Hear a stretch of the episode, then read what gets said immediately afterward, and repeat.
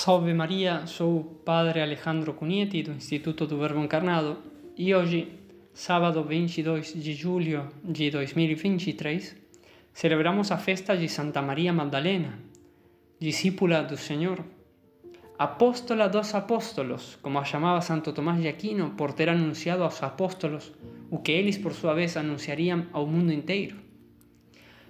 Por ter sido justamente uma testemunha de Cristo ressuscitado e anunciadora da mensagem da ressurreição do Senhor, como os outros apóstolos, há sete anos o Papa Francisco decretou que a celebração litúrgica em sua homenagem fosse elevada no calendário romano geral ao mesmo grau de festa como os apóstolos.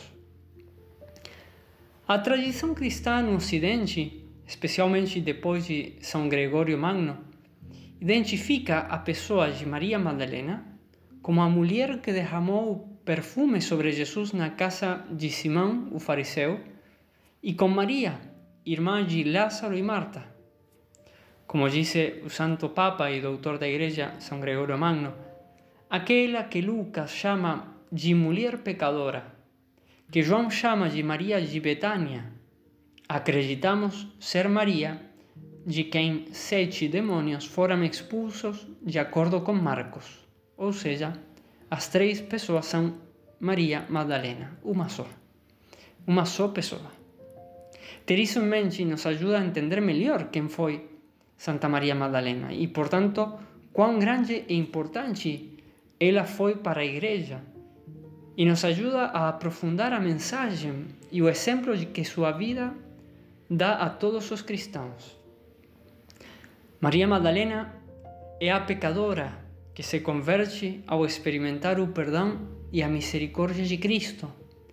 Ela é arrependida que demonstra seu amor banhando os pés de Cristo com suas lágrimas e enxugando-os com seus cabelos. Ela é a alma generosa que não hesita em derramar um, um perfume caríssimo sobre a, a cabeça de Jesus. É contemplativa que, tendo escolhido a melhor parte, aprende do Verbo encarnado sentada a seus pés. Ela é a discípula fiel que acompanha Jesus na paixão, na cruz e na morte. Ela é a amiga que chora desconsolada quando procura e não encontra seu amado Mestre no sepulcro. Ela é a missionária que, como nos diz a tradição, junto com seus irmãos Lázaro e Marta e outros discípulos, evangelizou o sul da França. Finalmente, ela é a penitente que durante os últimos 30 anos de sua vida ofereceu sacrifícios a Deus numa caverna perto de Marsella, na França. Por todos esses motivos, podemos dizer que Santa Maria Madalena é uma grande santa entre os santos a mais santa das convertidas, a mais contemplativa das discípulas, a primeira anunciadora do Cristo ressuscitado, aquela que escolheu a melhor parte que não lhe será tirada. Por isso não é de surpreender que tantos santos ao longo dos séculos tenham tido um afeto, um amor especial por ela.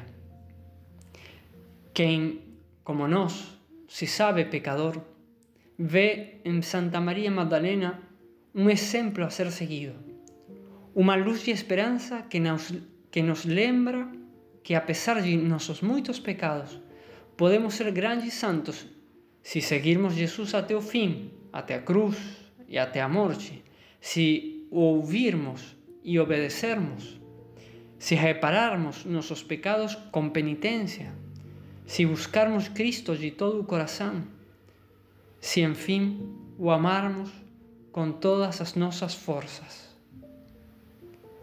Neste dia, seguindo o glorioso exemplo que nos foi deixado por Santa Maria Magdalena, pensemos nas maneiras de imitá-la, convertendo-nos mais profundamente a uma vida santa, dedicando mais tempo à oração, oferecendo algum sacrifício por nossos pecados e já que não temos Cristo sobre o qual derramar um perfume, derramemos nosso amor por Ele sobre o nosso próximo, pois o nosso amor por nossos irmãos e irmãs é a medida do nosso amor a Deus.